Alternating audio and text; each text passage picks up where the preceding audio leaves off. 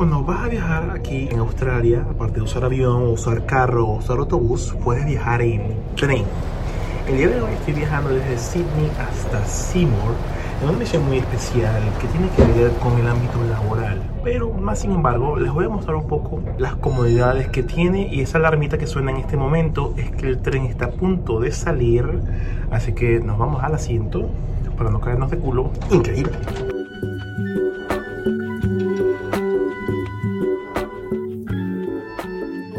Grabar todo el viaje dentro del tren, pero la historia se las voy a contar por igual, porque ah, pensaba yo que venirme un lunes a un vuelo tan lejano, pues no iba a haber nadie en el tren. Y yo decía, bueno, grabo y grabo la conversación y grabo lo que está pasando, pero estoy todo el tiempo acompañado. Para hacer el cuento corto, para poder viajar en tren aquí en, en Australia cuando vas tan lejos, usualmente en la ciudad tú usas es la Opal Card, que te permite viajar obviamente intercity, por lo menos de Sydney a las Blue Mountains o hacia el sur, hacia Wollongong. Pero cuando vas tan lejanamente hablando, como este pueblo de Seymour en el cual yo me encuentro, y atrás tiene un tanque arrechísimo que les voy a mostrar más adelante, hay que buquear el tren como que si te fueses a montar en un avión.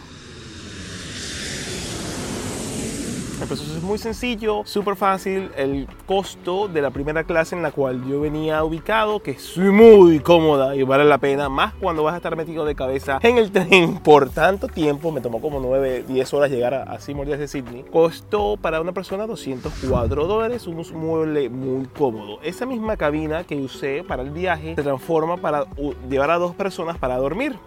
Lamentablemente para el regreso que me toca esta noche ah, no habían esas literas, así que me toca ir sentado en unas butacas un poco más convencionales. Pero nada, eh, vale muy bien la pena, es simple cuestión de ah, organizar con más antelación. Yo busqué este viaje de manera intempestuosa, muy rápida y obviamente iba a costarme trabajo conseguir algo tan cómodo cuando me regresé en la nocturnidad de la noche. El tren es relativamente, relativamente sencillo, es un tren que se realizó a mediados de los 80 y no tiene muchas comunidades modernas. Lo máximo que tiene la cabina de primera clase es un enchufe para poderse afeitar. No sé quién irá a hacer eso en esta época, pero bueno, me imagino que en aquel tiempo pues la gente solía hacer esas cosas y pues perfectamente.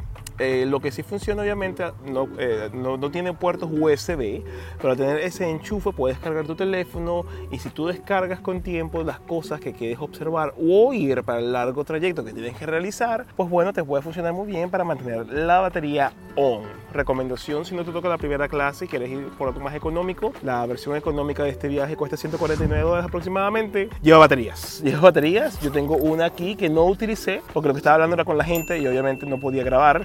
Es esta con un bello color que, destaca mi, mis rasgos.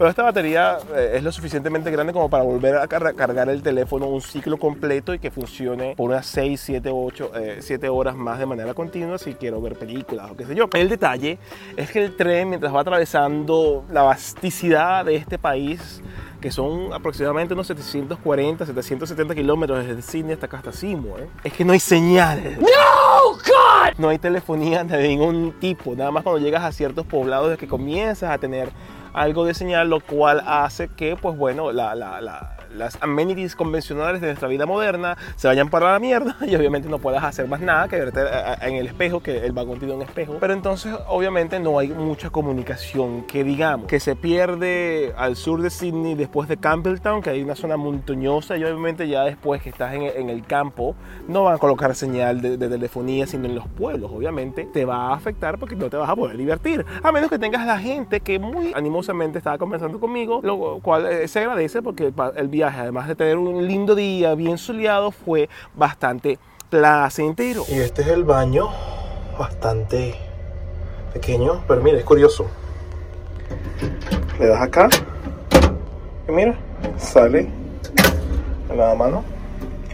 Le das acá y sale la poseta. Lo más curioso es que te puedes bañar.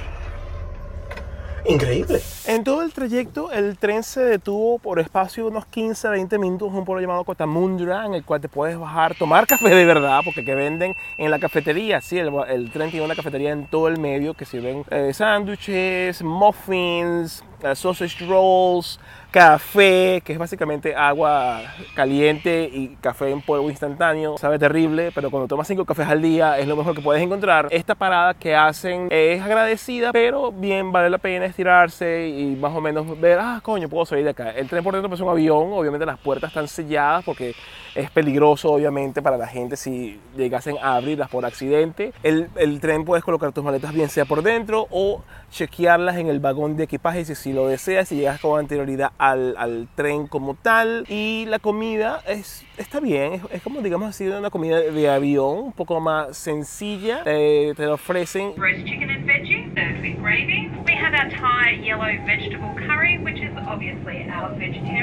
served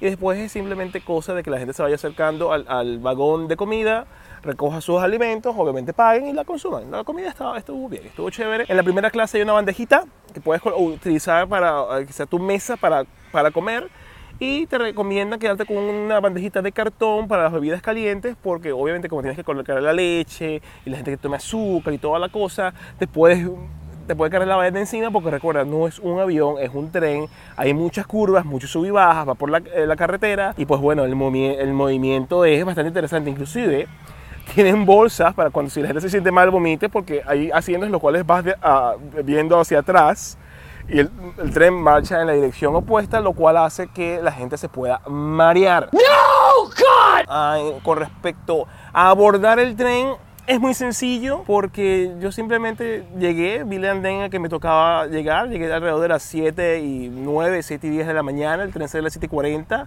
me dio tiempo de tomar mi primer café de la mañana. Disgusting. A montarme en él, nadie me pidió nada. Eso sí, en lo que el tren arranca, o el drive va, se va acercando por cada asiento y cada cabina y va, mira, ¿tú, tú eres fulano de tal, sí, ah, tú eres fulano de no sé quién, sí, es un viaje interesante, es un viaje que es relativamente económico y si vas a un sitio, eh, digamos como este pueblo en el que yo me encuentro hoy, que es Seymour, que les voy a mostrar un poquito de una zona que me gusta mucho que acabo de observar. Vale la pena porque si haces el mismo recorrido uh, en avión, es más rápido, sí. El, viaje en avión dura hora y media, pero tienes que llegar aproximadamente una hora antes al aeropuerto y van dos horas y media. Más eh, mientras llegas, a, obviamente, a, Melbourne, media hora mientras sales o qué sé yo, mientras se paras. Siempre hay, tú sabes, algún delay. Lo más importante del caso es que yo no iba a estar en pleno Melbourne, que si hubiese sido el caso, estaba a 20, 30 minutos, digámoslo así, si hubieses ido a la ciudad. No, yo me iba a ir hacia Seymour y Seymour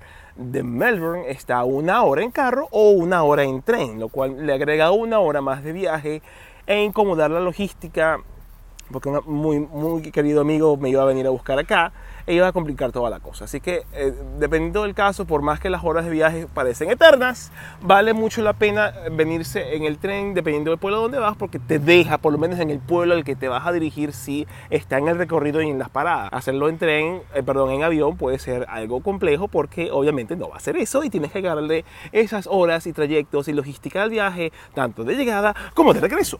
Oh, una cosa que me pareció medio compleja de todo el viaje es que las maletas se colocan arriba. Y al colocarlas arriba, si el tren tenía un frenazo de emergencia, la que se iba a llevar un coñazo era la señora que estaba sentado al lado mío, que estaba justamente en dirección perpendicular a la caída de dicha maleta. Eso me pareció medio complicado. Yo recomendaría, si llevas una maleta muy grande, yo me traje un bolso pequeño, la misma mochila que utilicé cuando me fui a, a, a Miami el año pasado. Yo te recomiendo llevarte un bolso allí, vale la pena, está bien.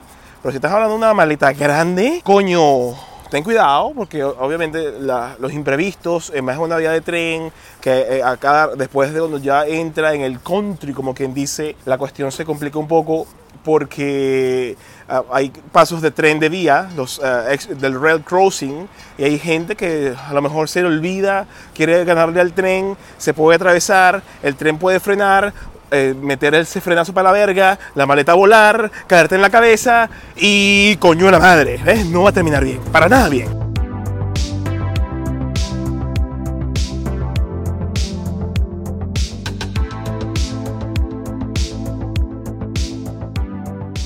¿Ves? Esto es lo que yo les decía, que está aquí en este, ups, mucho zoom, acá en Seymour. ¿Ven esto, este tanque de guerra? Hablan acá de dónde viene este tanque, que es de, ah, de los años 70. Está bien cuidadito, está bien, bien, bien bonitico, como quien dice. Y lo más increíble de todo es que hay un paseo conmemorativo a la guerra de Vietnam, que comienza acá con unas flores y tiene un helicóptero por allá. Se los voy a mostrar, me parece bien coqueto.